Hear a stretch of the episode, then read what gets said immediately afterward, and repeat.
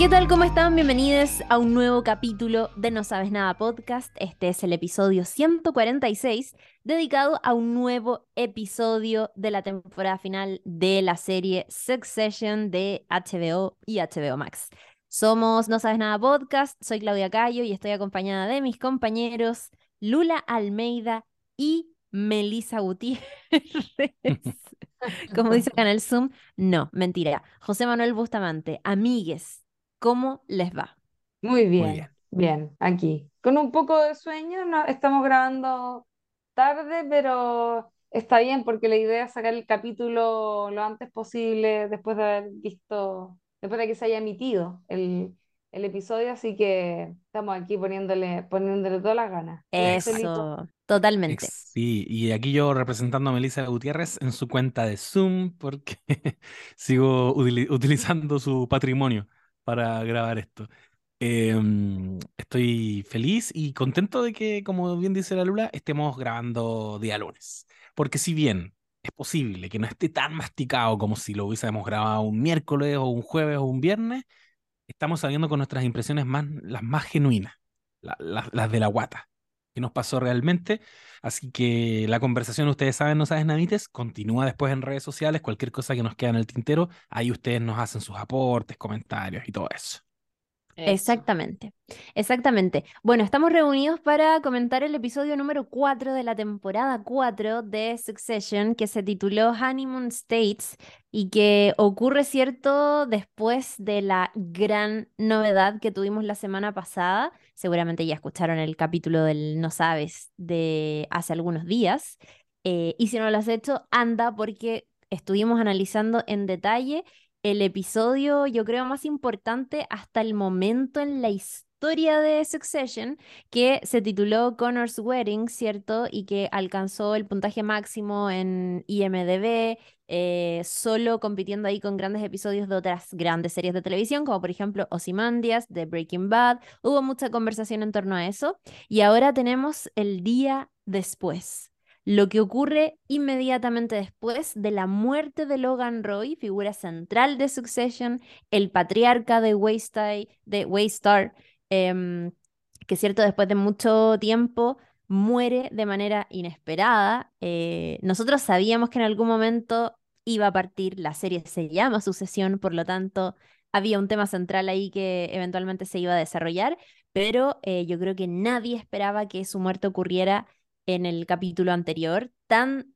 tempranamente en la temporada final, pero que además ocurriera como eh, sucedió todo, ¿cierto? Que fue maravilloso. Ahí estuvimos comentando en el episodio anterior eh, súper en detalle cómo se planeó, cómo se grabó, qué cosas estratégicamente se decidieron desde el guion y desde la producción para hacer que ese relato quedara redondito. Y ahora eh, tenemos a los hermanos em, Roy, ¿cierto?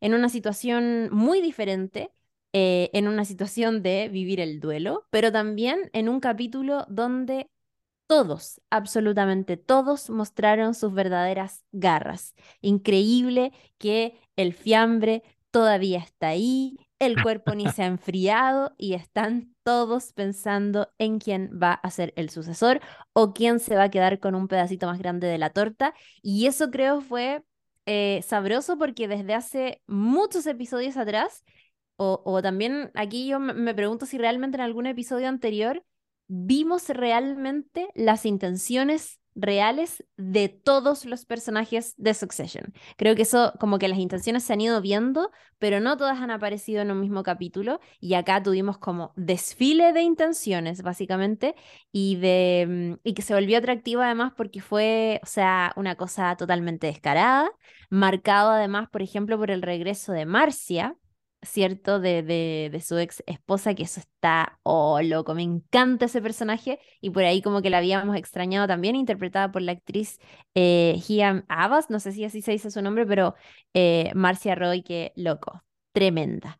Eh, empecemos a hablar un poco sobre este episodio y sobre cómo se empezaron a mostrar las garras, porque hay varias cosas interesantes y quiero partir dándole la palabra a Lula Almeida, que en el capítulo anterior de este podcast le achuntó en su profecía, ya saben ustedes que acá le decimos Lula Damus, y ella dijo, miren, se habrá muerto el padre, pero acá no, eso no quiere decir que vayan a quedar todos em, amigados para siempre.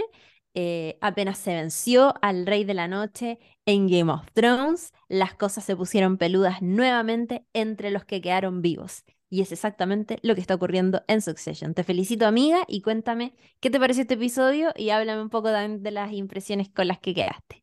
Me gustó muchísimo el capítulo, encuentro que mm, fueron muy inteligentes en cómo han ido escalando la tensión y los eventos que han ido ocurriendo se han ido superando. El capítulo anterior fue tremendo y sin embargo yo debo decir que me gustó muchísimo más este capítulo que el anterior y me gustó, cuando vi el anterior me había gustado, como que en el fondo el primero me gustó menos, el segundo me gustó más, el tercero me gustó muchísimo, el cuarto lo amé. Como que siento que ha ido solo escalando y eso me parece que está súper bueno considerando que es una última temporada. Encuentro que va, va, va pintando bien la cosa en ese sentido.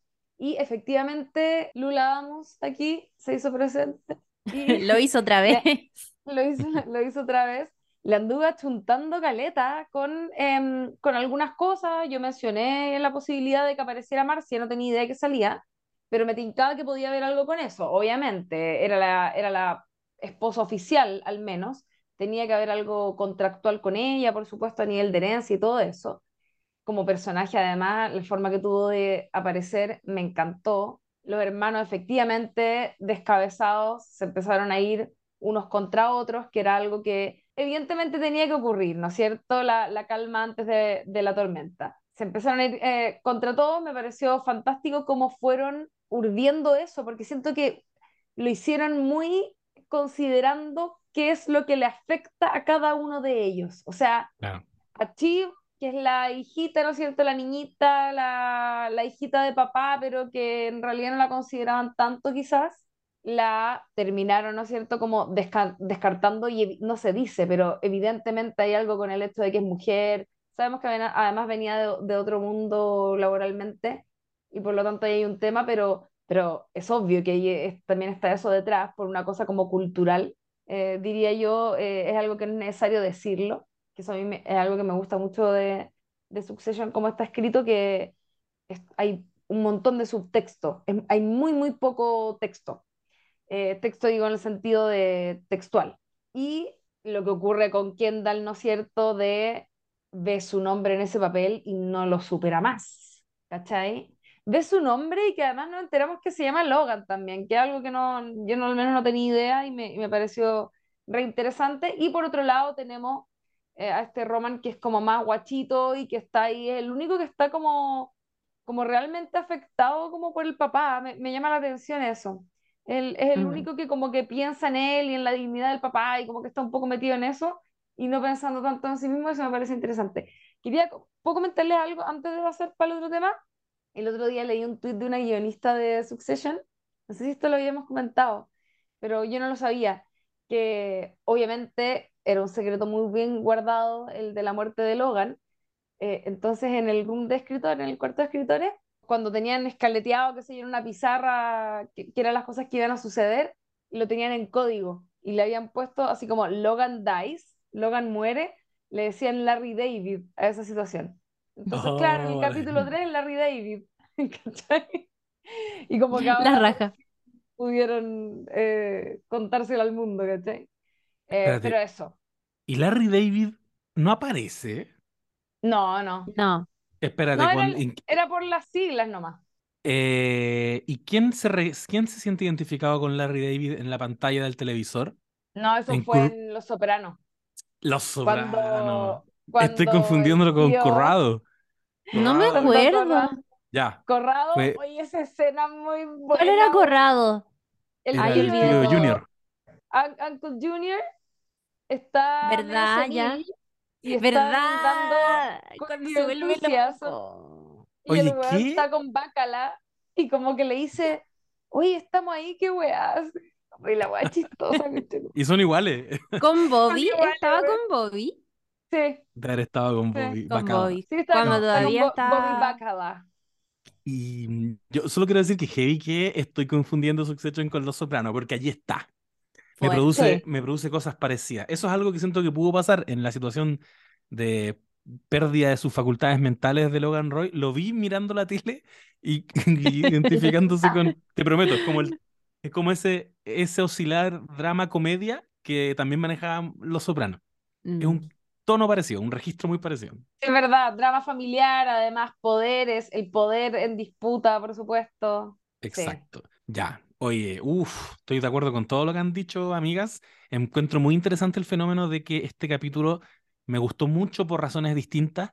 Todavía no sé si puedo decir cuál me gusta más, pero este se parece más a lo que yo disfruto en un, en un capítulo de Succession, ¿cachai? Lo que ocurre con este capítulo es que volvimos al tema familiar, que es lo que realmente importa, y a mí ahora me hace sentido que el primer capítulo, yo lo encontré soso, lo encontré medio fome, era muy business, era muy negocio, que qué me importa a mí, muchas eh, palabras, conceptos como eh, nombres de personas que no tengo, todavía no tengo idea quién es Sid, bueno, no, no sé quién chucha Sid, que han hablado no sé cuántas veces de él, no tengo idea quién es Pierce, no me acordaba mucho ni de Naomi, bueno, no me acordaba de nada, pero ahora entiendo.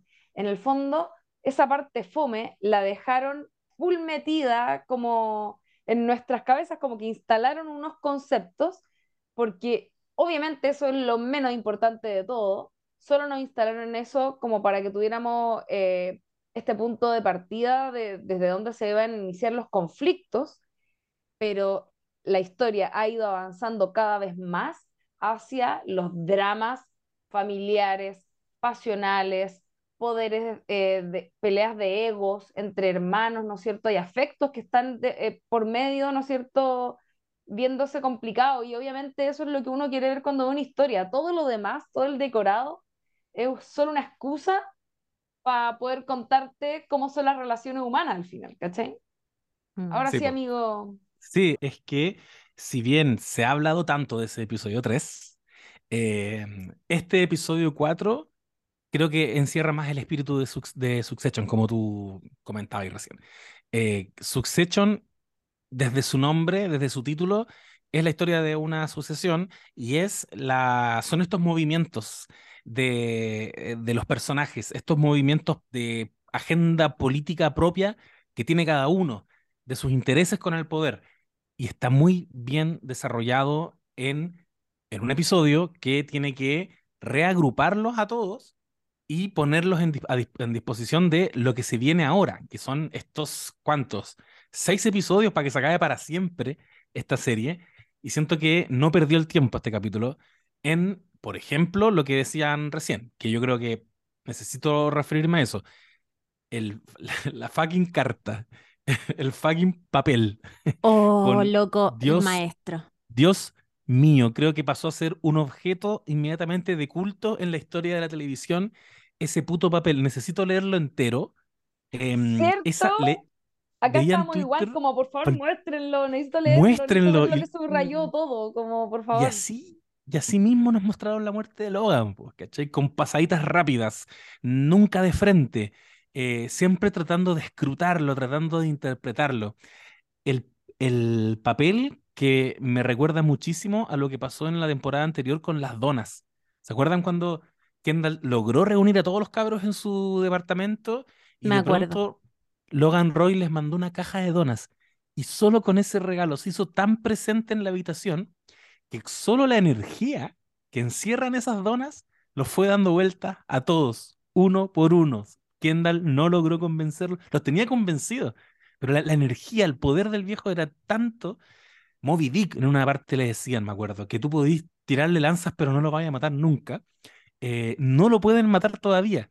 Y, vive, habita en un puto papel que apareció en el último minuto, cuando en el, capítulo anterior, en algún minuto hablábamos de, de cómo tiene que seguir, yo sentía que tiene que seguir presente de, de alguna manera Logan Roy eh, operando en estos cabros, como qué vemos de cada uno de ellos, qué vemos en cada uno de ellos eh, de Logan Roy. Siento que, mm, que lo vimos finalmente eh, representado en, en cómo una puta carta que muy a la pasada, la pillaron muy a la pasada, si estaba todo más o menos andando. Y hay que decir, si bien yo no quiero que los viejos, como le dicen la vieja guardia, se queden necesariamente con el poder, yo también me pregunto si tienen tan- realmente tan malas intenciones. Si en el fondo ellos quieren vender, que es lo que quería hacer Logan Roy, cerrar ese trato y listo. A ellos les preocupa mucho la idea de que estos cabros chicos erráticos se metan y, y caguen la, la venta y caguen el negocio con, con Matson. Y, y aparece ese papel que, bueno, también eh, conmociona al pobre Kendall porque esa rayita, que aparte que en Twitter alguien ponía como un Emmy al que hizo esa rayita. Es perfecta, loco, es Puta, Dios perfecta. mío. Ay, porque te Ah. deja en la situación de lo que todos están hablando en, en redes hoy día, tachó o subrayó.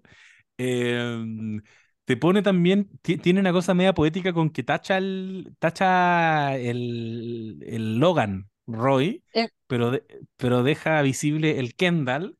Claro. Em, puta, lo podía interpretar de tantas maneras y así, como un Horrocrux, el pobre Kendall leyéndolo y tratando de entender qué significa esto. Mi papá creía en mí, onda, extrayendo lo último que puede, lo último que puede de, de su papá, como cómo me veía, ¿cachai? ¿Qué, qué sentía de mí realmente? Yo siento que evidentemente está tachado, pero Yo creo que no. Kendall, Kendall se rayó, ¿cachai? Como que quiere creer que lo subrayaron cuando obvio que lo tacharon, ¿cachai? Yo creo que no. Yo ¿Tú tampoco. decís que es creo- subrayado? Yo creo que está Si ya subrayado. estaba, pues ¿para qué lo va a subrayar? Mira, eh, no sé, pero estaba Yo tengo- revisando esto, lo tengo acá, lo estoy, est- en este momento estoy mostrándolo aquí en la cámara de Zoom. Y miren, esto sin importar los fines, digamos, em, dramáticos ¿Dramáticos? o, claro, que tenga como el, el exacto subrayado de la weá, que me imagino, me gustaría saber cuántas vueltas se dieron como para eh, realizar este subrayado en concreto. Pero mirándolo así y pensando también que yo creo que los guionistas de Succession no dejaron nada como al azar, digamos, no, no, no creo que eso haya sido así. Tiendo a creer que esto está subrayado. Y creo que está subrayado porque el Kendall está, no está tachado. eh, y cuando uno quiere subrayar, o sea, cuando uno quiere tachar algo, lo parte tachando desde el comienzo. Sí, Como que está como en el, en probablemente el te- tercio el- Exacto, claro. exacto. Está en el, en el, en el- la segunda, como en la parte posterior es que ya te podís ir a- hacia abajo. Pero yo creo que lo subrayó, pero como decían ustedes, lo más bacán es que, o sea, cómo están de afectados emocionalmente por la muerte del papá y por todo lo que eso significa, y cómo también Logan Roy significa trauma, dolor, abandono, cero como buena crianza, no sé, cero afecto, cero como apapache a sus hijos, es que tienen, loco, como que Kendall tiene un trauma feroz. Entonces, para él, eh, la posibilidad de que lo hayan tachado es tan grande y tan real que eh, simplemente siente que, claro, no, no puede asumir con, tampoco como con eh, altura, yo creo, ese, ese legado y tiene que empezar a hacer curiosamente, lo mismo que hacía su papá en vida, que es transformarse como en este monstruo, cierto, descortés, que juega sucio, que tiene exactamente la actitud que tiene Kendall hacia el, al final del episodio y detrás de eso también hay una cosa como, como psicológica, finalmente como que absorbió todo lo que es como, te convertiste en lo que juraste destruir, ya. Es exactamente lo que le está Sí. pasando a Kendall y probablemente, no lo sé, pero probablemente ese es el final como de, de, de Succession. Yo creo que eso puede ser o que, que termine todo lo contrario, como en el suelo y, y todo eso. Em, oye, decir antes de... Sí, Muy, dale, muy dale, cortito, dale, no. mi, mi, mi postura frente al subrayado tachado, que arroba buenapig, lo pregunté y hubo muchos, muchos comentarios. La mayoría piensa que está subrayado, sí. Eh, algunos dicen que está tachado. Yo siento que es poco Logan el gesto de tachar, porque encuentro que es un poquito más infantil. Siento que tienes que imaginarte a Logan tomando eso y haciéndolo así. No, Kendall no. Y yo creo que me Eso pasa más que... eso es muy Logan. Logan manda donuts, como decís tú. Pero Logan no necesita recordarse a sí mismo quién no tiene la, la, la habilidad para hacerse cargo de esto, quién no está capacitado. Logan tiene clarísimo que ninguno, ¿cachai? Lo que Logan necesita recordar es que puta, ah, Kendall, esa killer era un killer. Yo creo que ese subrayado lo hizo después de que sonrió al final de la temporada 2, cuando Kendall Mm. trató de matarlo. Dijo, ya, este weón sí era un killer, que era lo que andaba buscando. Mira, eso no lo Ahora. había pensado y te lo, y te lo compro. Ahora, igual quiero decir que eh, estamos todos de acuerdo en que no es relevante. Como eh, lo relevante aquí es la energía y cómo se impone Logan Roy con un puto papel Mm. que, que bueno, tomó un rumbo, eh, hace que esta historia tome un rumbo em, y en los hombros de, de Kendall. O sea, finalmente, y, ahora te doy el pase, amiga Chiri, porque tú ibas a decir algo, pero siento que, que lo que vemos al final cuando Kendall pasa por encima de, de Roman y, decide finalmente hablar con Hugo y decirle como loco, haz lo que tengas que hacer, activa esta campaña comunicacional de desprestigio de mi papá para levantarnos a nosotros, lo que nos están diciendo ahí es que finalmente quedó Kendall. No quedó Kendall y, y Roman. Claro, claro, claro. Estaba pensando en, que tú decías, José, como que el papelito era un objeto icónico en sí. Como que vamos a recordar, de hecho, tú mismo que tenés como un emprendimiento, una empresa de, eh, de, de merch, ¿cierto? De cosas relacionadas a series de televisión. Como yo creo que tú tenés súper claro qué hace que un elemento en la ficción se vuelva icónico. Y creo que probablemente este papel y esta hoja esté a la altura de, no sé, el oso rosado de Breaking Bad, ¿cachai? O el jugo de Tony Soprano, o la batita de Tony Soprano, como ese tipo de cosas que, no sé, en el caso, por ejemplo, del peluche de. Breaking Bad aparece en un episodio, creo que es como un episodio donde realmente aparece y no se olvida más, como que genera Sí. un impacto muy grande y me encanta, me encanta, me encanta que Succession también tiene como eso, esos momentos eh, de marcar como un poquitito, como pedazos en la historia de la televisión. Y acá esto como muy, muy a la pasada, porque hay otras cosas que comentar en el episo- de- del episodio, pero eh, hablábamos la semana pasada, o sea, del, a propósito de la semana pasada, de la puntuación que había tenido el eh, capítulo Connor's Wedding en IMDb y que estuvo a la altura de otros grandes episodios. Pero también acá, por ejemplo, interesante y como dato nomás, decir que el episodio de ayer es Honeymoon States, que es el episodio 4 de la cuarta temporada, tiene una puntuación hasta el momento de 9,3 en IMDb, que igual es muy alta, y que tiene la misma puntuación que, por ejemplo, otros episodios de Succession, como por ejemplo Turn Heaven, que eh, es el capítulo donde van a ver a la familia Pierce y tiene la Mm. misma puntuación que, por ejemplo, 9,3, 9,3, 9,3. Eh, bueno, después vendría 9,8 tiene All the Bells Say, que es el episodio mm, 9 de la temporada 3, Mm. donde está esta escena como Roman Chip consolando a su hermano después de que les cuenta todo el rollo de haber matado a una persona en la boda de Chip, en fin. Y 9,8 tiene el capítulo This is not for tears, que es el capítulo donde eh, Kendall Roy deja esta junta como en el yate con el papá y va y lo enfrenta como en la conferencia de prensa. Esos son como para que vayamos ubicándonos en dónde están estos episodios que están saliendo ahora, a la altura de qué otros episodios de la serie. Y también, eh, y a propósito de esto que generó como mucha conversa en redes sociales de cuáles son los mejores episodios de la historia de la televisión o qué sé yo, eh, nota máxima tiene Ozymandias de Breaking Bad. Después viene, por ejemplo, el capítulo Sol de Medianoche de eh, mm, Shingeki. Shingeki, sí, que tiene 9,9. Después viene el capítulo em, de, de BoJack Horseman, que eh, se llama The View from Halfway Down, que es, Oh, sí, no, que es increíble, que tiene 9,9. El penúltimo, ¿no? De todas las. de- Es el capítulo, es el del más allá, cuando sí, la oscuridad se va tragando. Ah, Exacto, es el episodio 15 de la temporada 6.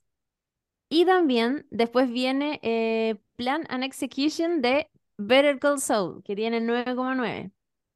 Después viene Face Off, Connor's Wedding, eh, The Reigns of Castamere de eh, Game of Thrones, que tiene 9,9, Felina de Breaking Bad, la, la Batalla de los Bastardos de Game of Thrones, eh, The Winds of Winter de Game of Thrones, Victory and Death de Star Wars The Clone Wars, para que la vea el José, y otras. Como ahí nos estamos moviendo a la altura de estos grandes episodios de la televisión. Están ubicándose estos capítulos que están saliendo en esta temporada de Succession, entonces se los dejo ahí para que vayan haciéndose como una idea de mm, a la altura que- de qué nivel estamos hablando. No, es que el nivel es altísimo. Y quiero también hacer una pasada muy rápida por algo que también ya lo hemos dicho harto y todo el mundo lo comenta, pero, pero a mí me saltó mucho a la vista en este episodio eh, la actuación de todos y de todas. Cada puto actor y actriz es increíble. Es es como que siento que estoy viendo puros gigantes eh, enfrentarse en, en estos diálogos, en la interpretación de estos diálogos, de las emociones, en, en la corporalidad. Eh, Chief cayéndose, tropezándose, lo encontré pal hoyo. O la wea buena. Sí, la Kendall, weá. Kendall siendo poseído por Logan Roy cuando no lo están pescando, porque él les dice, cabros, tenemos que reunirnos antes, tenemos que reunirnos antes, y en un Mm. minuto tú lo ves, porque Kendall hace rato que quedó como con la mirada perdida y como mirando para abajo. Yo creo que desde que lo, Logan Roy lo mata con lo del accidente automovilístico y lo quiebra para siempre, em, su, su postura corporal es como más cabizbaja, y aquí lo vemos erguirse Mm. y gritarles pueden, por favor, ponerme atención una maldita vez. Y es como, oh, Logan Roy. De hecho, Chief lo mira y le hacen un close-up a la cara de Chief. Había una energía con la que Logan Roy podía igual manejar a toda esta gente. Había una energía con la que Logan Roy podía de repente gritar y decir, ¿quién me puede decir cuánto vale un puto litro de leche? ¿Cachai? Se pegaba Mm. sus gritos y ponía orden en la sala. Kendall lo hizo, que no es algo que se le dé tan habitual. Y eh, no, el actor, ¿cómo se llama el actor de Tom? Es como Ay, sí, él es bacán. Pai, Ya, siempre se me olvida el nombre. Sí, siempre se me olvida, pero lo amo. Ay, Es- lo- él es bacán. Es que es que además porque, bueno. y porque él está asociado a otro papel, ¿cachai? Como que acá verlo como Tom es muy eh, raro. Matthew McFadden, así se Matthew llama. McFadden. El, cómo, cómo su cara y sus ojos llenan la pantalla. Yo solo veo a Matthew McFadden como Mr. Darcy desapareció, se lo Mm. comió eh, Tom. Y, mm, y en las conversaciones con Chip, que están siendo una de las tramas más interesantes probablemente de esta temporada, cómo va evolucionando ese arco, eh, la relación de ellos, que, que oficialmente ya terminó, pero él se acerca ahora que ya no está el papá, ya no está el viejo, se acerca nuevamente, em, cómo anda mm, mendigando, mendigando a, a cada uno de los, de los Loser. Sí, eh, muy loser, muy loser. apañe, Muy loser. pero, pero le creo todo, le creo todo al actor, ¿cachai? Eso por un Mm. lado, y por otro lado, bueno, también todo lo, como la iconografía, todo lo más visual que siempre tienen los capítulos de Succession y que si uno se le quiere poner atención, porque yo no soy tan aguja con eso, pero si uno le quiere poner atención, te están diciendo muchas cosas todo el rato, desde el, desde el, la, posición de las cámaras, los encuadres, los colores, el vestuario.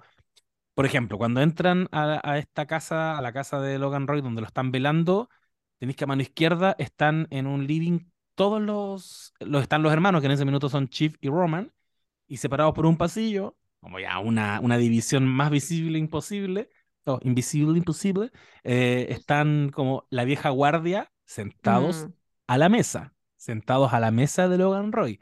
De cabecera está este viejo que siempre se me olvida su nombre también, porque para mí todos se llaman Frank. Hoy eh, sí, me pasa lo mismo. el otro, el otro Eh, viejo, Sí, el el Carl. El otro. Carl, ya está Carl. Vamos a acordarnos de Karl Marx, que no tiene nada que ver con Succession. Está sentado Carl en la cabecera.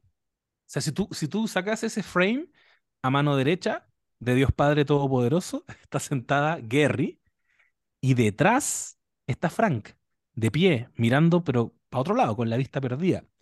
Mm, Frank, que, eh, y aquí ya me empiezo a, a- a tirar líneas nomás, pero freestyleando al máximo, Frank, que yo igual todavía no sé dónde ubicarlo en términos de lealtades, porque yo sentí que en este capítulo estaba un poquito más con Kendall que con todo este grupito de viejos culeados.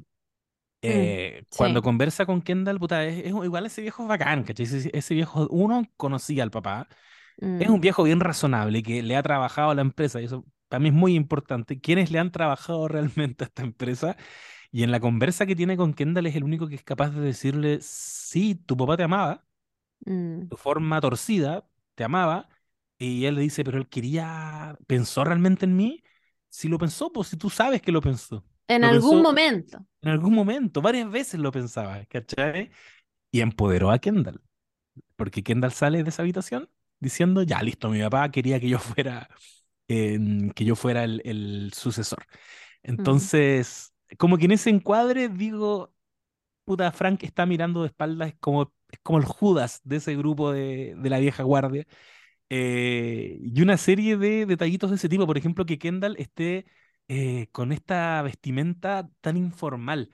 Todos están súper deterneados, como uno mm, pensaría que corresponde a- en un, en un velorio, y, y siento que Kendall me recuerda un poquito más a esos chalequitos de viejo culeado que usaba Logan Roy, como, la como que es la versión joven de eso. Logan Roy de vez en cuando andaba terneado, pero mm, también muchas veces lo veíamos así con chalequito, camisa, como esa, esa idea de que, de que eh, el poder no reside necesariamente en lo visual, mm, sino que cuando realmente tenéis poder no tenéis que disfrazarte de nada, como no tenéis que ponerte esa armadura, porque al final los trajes en este, en este universo son una armadura, pues como me visto de lo que yo creo que va a proyectar seriedad me he visto con la marca que yo creo que va a inspirar respeto. Eh, mi papá, puta, Kendall en el capítulo uno cuando, lo, cuando vemos que él está siendo más o menos pensado como el sucesor, anda terrible terneado y ahora andaba como polerita polo, súper relajado y sin embargo al final le dice a Hugo, si no me hacís caso, me voy a poner el strapon y una sonrisa. Y es como, weón, Logan Roy en, cada una de sus células Se reencarnó el viejo. Se se reencarnó. reencarnó. Esa cara de, de Kendall sonriendo es, es brígida porque está. No tiene como cara tortuga, yo encuentro. Eh, todos me parecieron medio Sí, tortuguescos. Sí. El otro loco es eh, el. ¿Cómo se llama? Em, Hugo también es una tortuga. A veces sí, una Eh, tortuga. es Filburt. una tortuga real. ese. Eh, pero esa sonrisa iba a decir, la encontré terrorífica porque era muy, se veía honesta, era como amable y estaba siendo diabólico, ¿cachai? Como que cuática la lección del gesto de él como, como actor también. Em, encuentro súper interesante todo esto que ocurre con, con que cuando muere el viejo estén todos persiguiendo sus propios objetivos de una manera en que no los habíamos visto antes. Solo a Kendall lo habíamos visto tan obstinado, pero Mm. prácticamente nadie más lo habíamos visto así. El Kendall, bueno, ya lo hemos visto 20 veces en este capítulo, pero queda loco con la wea del papel. O sea, eso como que lo, lo ciega, ¿cachai? no, no, lo- no le hace, no, no va a entrar más en razón, como solo va a estar con eso en mente, porque su papá escribió su nombre, era, es lo que él quería todo este tiempo, está materializado en un papel hecho por su papá, es, es real, ¿cachai? Sí. Em, por otro lado, tení eh, a Tom, que yo encuentro brutal verlo así, es como es un peón, ¿cachai? Como que el loco está, está ofreciendo su servicio, él lo dice literalmente, ¿cachai? Como yo, como yo estoy aquí para ustedes, onda, para servirles en lo que sea, porque sabe que está en una escala más abajo y que no pertenece a ese lugar y cagó, o sea, weón se fue para ese bando y en ese bando se murió la cabeza y y quedó totalmente fuera de juego. Los viejos eh, buitres, como decís tú el capítulo pasado, por supuesto que no están ni ahí con darle ninguna importancia a él. Eh, y Chip, con toda esa situación como viendo cómo se le quitan el poder de las manos, la, la poca posibilidad de poder que tenía y ya así, bueno, anda cayéndose, ¿cachai? Literalmente Sí. desplomándose en el suelo, humillada, diciéndole a un loco como, no te rías, porque está- están todos como medio alegres por- porque habían tomado decisiones eh, de la empresa. Lo encontré brutal. También encontré brutal la humillada que le pega Marcia a Kerry. Me, me gustó Oh, caleta, me gustó, Oh. lo- como que lo disfruté igual porque me cae mal Kerry, oh. ¿cachai? Teleserie, teleseriesco tele, a cagar, a cagar teleserie. Buen momento, Marcia así como haciendo la pico, ni ahí, No la como dejen pasar, que se vaya por no la atrás. dejen Oh, pasar. Marcia. perrísima Yo la no estoy con Marcia.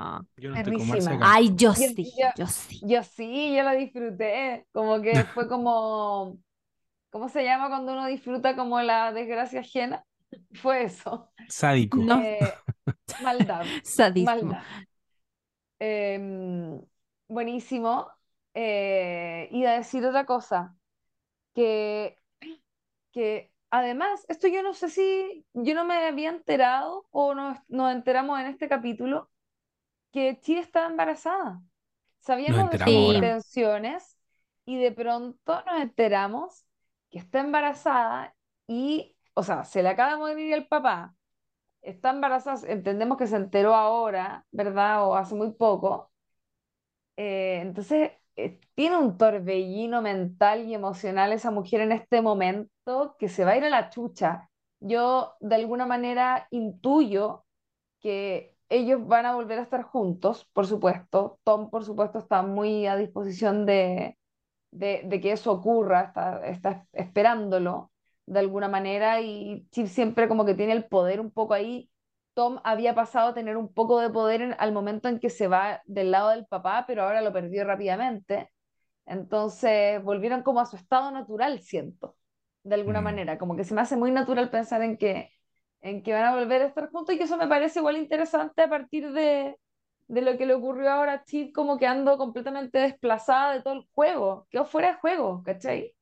Sí, po. Entonces, su tema evidentemente va a pasar a estar desde este otro lado, dependiendo de, de qué decisiones vaya tomando, pero encontré re interesante todo, todo ese devenir de las cosas en este capítulo caótico, en un velorio que además yo pensaba mientras veía el capítulo, esta serie, como Ah, siempre armando como algún tipo de evento que reúna a la familia ah, sí. de la forma que sea, lo, hemos- lo comentamos alguna vez, creo, Mm. en la temporada pasada, y ahora nuevamente lo mismo, evento, nuevamente evento social, pero en la ocasión del velorio y me pareció estupendo capítulo, lo ¿Y disfruté cómo, muchísimo. cómo han logrado, perdón, conectar y, y justificar el hecho de que desde el capítulo 2 en adelante están ocurriendo todos un día tras otro? El ensayo, la boda, eh, el ensayo, la El- boda, bueno, la muerte del la velorio. muerte y en esta conversación con Matson, donde hubo como ahí una medición de penes, que no le contestaron a Matson, entonces Matson les dijo, eh, no, los no les contestó de vuelta, hablaron con su asistente y les dio a entender que cagaron, que ahora si de verdad quieren recomponer esto, van a tener que viajar en cuánto? 24 horas. Entonces vamos a tener día siguiente, eh, ya con esta, con, con el, el poder ya rearticulado en Roman y Kendall, van a tener que partir a hablar con Matson en lo que evidentemente es el capítulo siguiente. Quiero decir muy rápido porque yo sé que ya estamos, estamos en la hora. Quiero decir que, em, que también me llamó mucho la atención Tom en otro sentido, porque creo que tanto Tom como Greg, que quedaron dando bote, así como ya más a huérfanos imposible, cuando entran a esta casa y Tom mira a los hermanos y después mira hacia el otro lado y están la vieja guardia, él va a la vieja guardia, ni saluda a los hermanos, y pese a todo lo rata y todo lo que podamos pelar a Tom en este capítulo, yo encontré que eso fue muy digno, porque este Tom sabe que se los ha estado cagando en los últimos episodios, no puedo ser tan descarado, me voy a donde me corresponde, donde yo mismito Digno que. No, sí, está bien. ¿Por qué no? Porque imagínate ir allá a acercarse. Greg, en cambio, y voy a seguir insistiendo en que Greg es, más oscuro que Tom. Greg, a Greg no le importa nada, el weón va, pero miserable a venderles qué, a decirles como, cabro, oye, es bueno que la familia se apoye y, y nada, pues hay que pensar en qué ahora qué va a pasar porque va a haber una junta y es como Roman lo manda a la chucha. Roman le dice, Greg, ¿puedes salir por favor? Y puedes irte a la mierda, derechamente. No somos tu mamá, vas a tener que buscarte otra mamá. Esas dos piezas que ya no están juntas, se separan muchas muchas veces juntos, pero no están juntos, están jugando sus cartas. Y esas cartitas pueden ser muy ridículas y muy miserables, pero hay que ponerles atención. En este capítulo, Tom y Greg estuvieron operando también. Eh, Greg se arrimó a marcha. Estuvo varias veces al ladito de ella, pero de una forma muy ridícula y muy chistosa, como diciendo, oye, andan todos como unas ratas corriendo, como, ahora es como el mejor amigo de marcha. Cuando llegó Kerry fue como, uy, aquí viene esta, nos viene a molestar. Estaba todo el rato con ella. Y cuando. Y Tom hizo, hizo unas movidas muy raras. Primero, como dice la Lula, se fue a, a ofrecer a Kendall. Y Kendall le dijo algo que también hay que ahí ponerle un pin. Le dijo, me caes bien. Mm. Deseo que tengas suerte. Después se fue a ofrecer a Roman. Y le dijo, oye, ojo con eso de la cartita, porque eh, yo me acuerdo que Logan dijo que tú eras el... Quería que tú, que tú volvieras. Y. Roman, que Roman, no vamos a- no sé si alcanza a decirlo, pero creo que Roman fue el más digno de todo este capítulo. Él lo mandó a la chucha, le dijo, entendió perfectamente lo que estaba haciendo y lo ridiculizó frente a todo, como, uy, viene aquí a, a venderme, ah, jaja, y lo humilló, pero se quedó pensando. Igual lo dejó pensando, le dejó como un Inception ahí. Y cuando habla con Chief, en esa conversación que es muy bonita y no sé si es tan bonita, pero al menos la, la interpretación les quedó muy emocionante cuando empiezan a recordar, ¿te acuerdas la primera vez que nos vimos, que nos conocimos? En esa conversación, eh, Chief parte eh, estableciendo una distancia, no me acuerdo qué pesadez le dice, y él le dice, no, no, te vas a arrepentir. Eh, qué rara la selección de palabras también, le dice como, como que en el fondo no, no, no sigas por ahí en el sentido de que estas cosas que uno dice ahora cuando está caliente, como que después uno se arrepiente, pero también es como, me, me- me parece muy llamativo el, la, la oración y Chief en esa escena le dice, eh, le da a entender que hay que aceptar que lo matamos. A, a Logan. Si nosotros lo pusimos en ese avión, si nosotros no hubiéramos retrasado la venta, no, hay que aceptarlo. Y él le dice, no, no, no, no lo matamos. No, como que no, no, olvídate de eso, ¿cachai? Sa- Sal de ahí. Y después, cuando estás dando este discurso, este señor que no tengo idea quién es un político, está dando su discurso, eh, Tom le está repasando a Greg zonas muy oscuras de Logan, pero que también son, eh, es un repaso por quienes realmente él cree que mataron a Logan. Le dice eh, primero, ¿tú sabías que él murió eh, metiendo la mano a un water tapado por Frank? O sea, por el otro viejo, ¿cómo se llama? Por eh, el otro. Carl. ¿Pero ¿Por le dice cuánto? Carl o Frank? Ah, Carr, Carr, Carr. No es Carr. Ah. Por un viejo, por un water tapado por Carr. Que eso fue lo que estaba haciendo, metiendo las manos en la mierda por culpa de Carr. Y después le dice, ¿y sabías que no le gustaba ponerse sus medias de compresión por- para verse bien ante Kerry? Y tú cachai que este viejo lo que le dio fue como una embolia pulmonar, producto de no ponerse las medias de compresión en las piernas. Probablemente, o sea, no, quizás no, pero es lo que le está insinuando Tom. Entonces, la energía de Tom eh, diciéndole eso a Greg me hace sentir que él tiene cositas claras en su cabeza. Y él, y como dice la Lula, no sé si su único objetivo a esta altura es volver con Chief o bien posicionar a alguien en el poder, ¿cachai? Construir un nuevo liderazgo, apoyar a alguien. Y él va a tener que apoyar a alguien eventualmente, ¿cachai? Y en eso yo creo que él está más cerca de los de, de Kids que de la vieja guardia. Eso es todo lo que quería decir. Y Roman, lo más grande. En este capítulo, eh, cuando va y sale corriendo a prestarle ropa a Kerry, fue bien inesperado para un personaje como Roman, como de pronto un tipo que, que tiene, no sé, mucha humanidad. Y, em, y la sensación que me dio tiene, va orientada a que Roman, habíamos dicho, en los primeros capítulos era el único que no estaba actuando desde la emocionalidad. Cuando decíamos, Kendall y Chiv están aquí jugando sus cartas para cagarse al viejo uno y el otro para cagarse a Tom. Y Roman siempre estuvo como diciéndoles, loco, hagamos nuestra aplicación. Loco, nuestro papá eh, ya vendió la weá, ¿cachai? Saquemos la platita y vámonos. Como sin intereses tan emocionales involucrados. Y ahora en este capítulo, cuando empiezan a conversar como, oye, ¿y cómo, cómo te sientes tú? Kendall le dice, bueno, no pude dormir anoche, Chip también está súper mal. Roman le dice, ¿sabes que yo no estoy tan mal? Porque yo hace rato que ya estaba viviendo este luto. Entonces creo que, de Mm, nuevo, eso. emocional, emocionalmente él viene un poquito de vuelta. ¿Cachai? Entonces él podía mirar todo más desde arriba. Y si observáis todas las decisiones que tomó en este capítulo, fueron un poquito más razonables que las de sus hermanos. Em, así que cuando vaya ayuda a Kerry es parte de, para mí de eso. Es como un weón que es como loco. Mi papá igual amaba a Kerry. En el, ahora lo que yo sé de mi papá es que amaba a Kerry. ¿Y que sé de Marcha? Que Marcha no estuvo las últimas siete semanas, nunca habló con él durante las últimas siete semanas. Entonces, encarna un poco los deseos del papá también. Eso es todo. Me retiro. Sí, Que sé que yo, está un poco yo pasado. Está, está interesante eso, creo que efectivamente Roman es un, es un personaje digno de analizar porque mm, creo que hubo un, un, un evidente giro o cambio en él como personaje que no sé si es necesariamente tan coherente y me, me nace la duda de por qué tomaron esa decisión. Yo creo que esas decisiones siempre son muy conscientes, ¿cachai? Como voy a, voy a dar un ejemplo que no tiene nada que ver con nada, pero ¿se acuerdan cuando a partir de la temporada, no sé, 5 o 6 de Friends, Ross de repente era un plato chistoso, después de haber sido un guion grave todo el comienzo de la serie?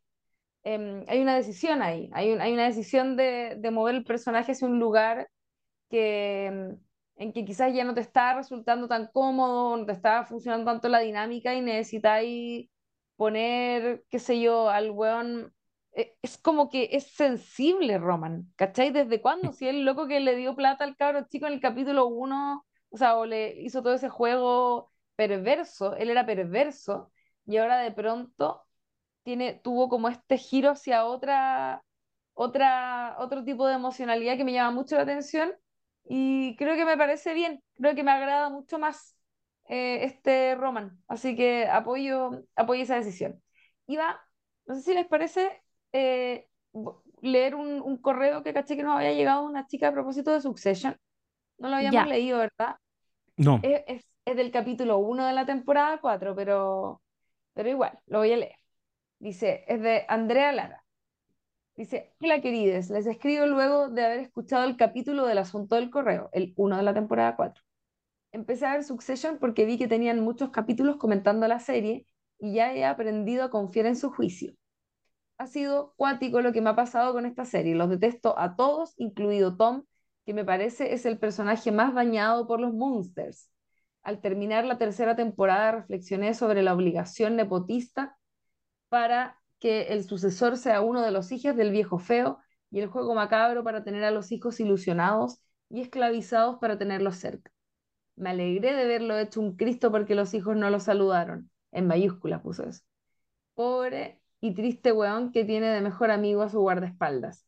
Espero que el camino de esta serie vaya por la destrucción total del Imperio Roy o que se quede Greg con todo y lo haga bolsa. Gracias por leerme y gracias por existir. Son secos. Abrazo. Oye, muchas gracias Ah, Andrea por tu ah, correo. sí, Nos encantan este tipo de mensajes. Escríbanos a eh, nuestro correo, no saben nada, podcast.gmail.com. También nos pueden, obviamente, comentar y seguir y eh, repostear en arroba no saben nada podcast en el Instagram. Y hemos llegado al fin del capítulo. Ojalá que el próximo episodio de Succession sea igual de bueno o mejor, según cómo va la tendencia mejorando cada vez. Así que nos pillamos en esa próxima oportunidad, compañeros. ¿Algún, algún comentario final? No, No, ya está, todo dicho. Y si no está todo dicho, lo diremos en el próximo capítulo. Ah, iba a decir que eh, flipar. ¿Te acuerdas, Lula, de esa palabra? Flipar. Nadie nos dijo flipar. Nadie nos dijo flipar. Ya, Alguien No, está en la ignorancia absoluta de lo que sí. estamos diciendo. Es que hicimos un juego cuando no estabas, amiga. Hicimos un juego que era la cara de la Chile, como, ¿qué mierda me van a decir? Esto puede ser cualquier cosa. No, hicimos un juego a propósito de que la Lula decía que una amiga suya eh, nunca escuchaba los audios completos, entonces la Lula le decía, le mandaba de repente audios de cuatro minutos y al final le decía, esta es una palabra clave, dímela si llegaste hasta, hasta esta parte del audio. A nosotros te estábamos mandando saludos al final del capítulo y después dijimos, obvio que no va a escuchar hasta acá. Ya, saquemos una palabra clave. Y la palabra clave era flipar. Y por lo visto, no la dijiste, No se enteró. no se diga más.